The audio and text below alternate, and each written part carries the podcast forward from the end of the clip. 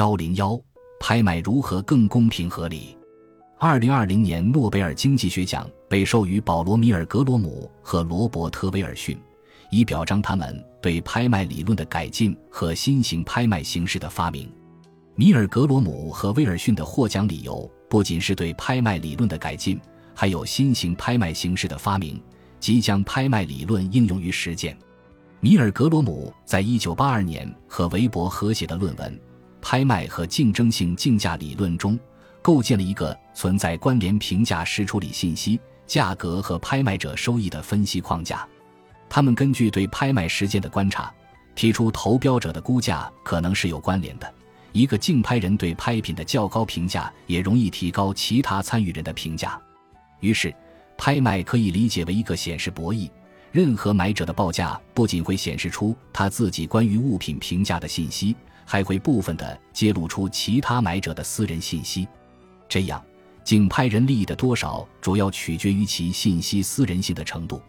一旦拍卖中有信息被揭露出来，竞拍人就能猜测到彼此可能的出价。为赢得拍卖，他们就必须报出更高的价格。因此，对拍卖人而言，能为他带来最高期望收益的拍卖。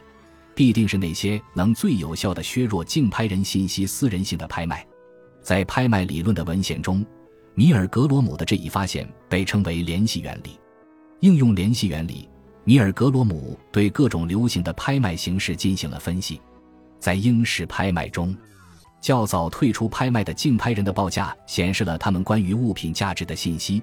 拍卖价格被连接到所有未获胜竞拍人的估价上。因而能产生较高的收益。在二阶密封价格拍卖中，拍卖价格仅仅被联系到对拍品估价第二高的竞拍人上，因此其产生的收益就较低。而在合适拍卖和一阶密封价格拍卖中，由于价格没有任何联系，因此他们都将为拍卖人带来最小的期望收益。米尔格罗姆的这一发现，对于现实中英式拍卖的流行给出了很好的解释。值得一提的是。米尔格罗姆对存在关联评价时拍卖的研究，论证了赢者诅咒存在的可能性。赢者诅咒在拍卖中体现为，由于担心信息不对称，有人最终选择不去参加拍卖。这个问题也是两位经济学家在解决问题和设计机制时要解决的一个重要问题，在其中他们做出了很多突破性设计。在二零二零年底召开的第十一届财新峰会上。米尔格罗姆就亲自解释了自己最知名的案例，为美国联邦通信委员会设计拍卖方案。无线电频谱许可证市场的特点是，每个潜在的买者对许可证的需求不同。一份许可证对某个买者的价值是不确定的，通常与他获得的其他许可证有关。例如，对于一个已经拥有全美三十四地区频谱许可证的竞拍人。其赢得剩余地区频谱许可证的冲动就会大于那些没有任何许可证的竞拍人。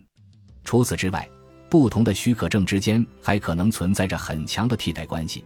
对于一些竞拍人而言，或许拥有东部的许可证和拥有西部的许可证是没有差别的。在这种状况下，传统的拍卖机制就可能出现无效率。设想在不同的许可证之间存在替代关系时。如果依次对不同的许可证进行拍卖，那么不论是通过密封投标还是通过公开拍卖，当对第一件物品进行竞价时，竞拍人必然会考虑是购买当前的物品还是购买后面的物品，以及后面出售物品的价格又将是多少等问题。错误的估计将导致估价相对较低的买者赢得第一件物品，而此后这个初始的错误将会一直发挥作用。从而大大影响整个拍卖的表现，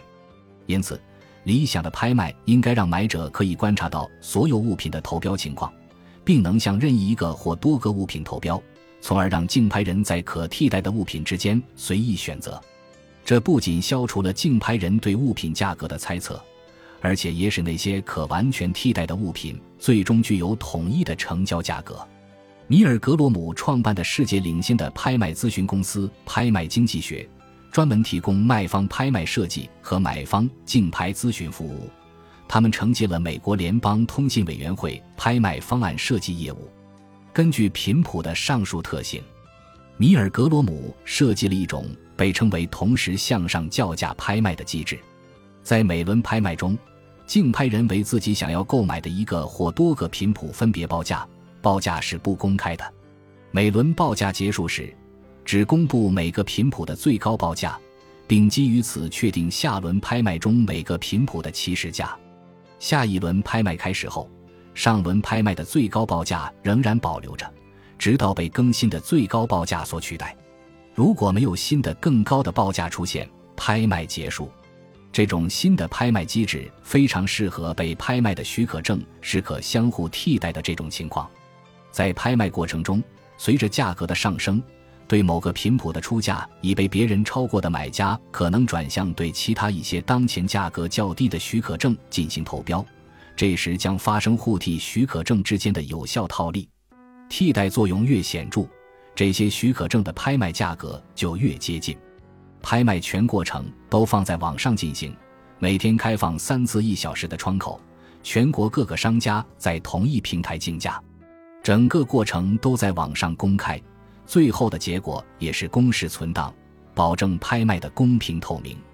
这种精心设计的拍卖方式，成功的避免了搭便车、合谋及赢者诅咒等常见问题。最终大获成功。米尔格罗姆设计的这种新型拍卖机制，很好的为 FCC 完成了既定的目标，也为拍卖理论在实践中的应用提供了经典范例。在上海进行过车牌拍卖的朋友，可能会对这一模式感到熟悉。没错，上海车牌的竞拍就是借鉴了两位诺贝尔奖得主的这一研究成果。在2020年财新峰会上，米尔格罗姆还提出。拍卖理论已经超越了竞价领域，变成了资源配置和均衡的手段，所以也可以服务于其他市场分配的需要，比如配合疫苗的冷藏条件进行相应配置，又或是为肾脏交易、跨校选课等场景提供理论指导。比如，有人需要换肾，但肾脏之间不一定兼容，如何最高效的进行匹配呢？这就涉及用数学模型测算匹配概率。需要比对不同人的身体器官状况，这一拍卖理论对信息披露的机制正好可以用于此。再比如疫苗分配，有的疫苗需要超低温冷却保存，除了要有相应的基础设施条件来超低温运输、接收疫苗等因素，在进行市场设计的时候，还要更多考虑社会公平，如何把个体的信息充分披露并进行公平排序，确保每一个人都能够获得疫苗。也是拍卖理论可以借鉴的部分。本集播放完毕，感谢您的收听，喜欢请订阅加关注，主页有更多精彩内容。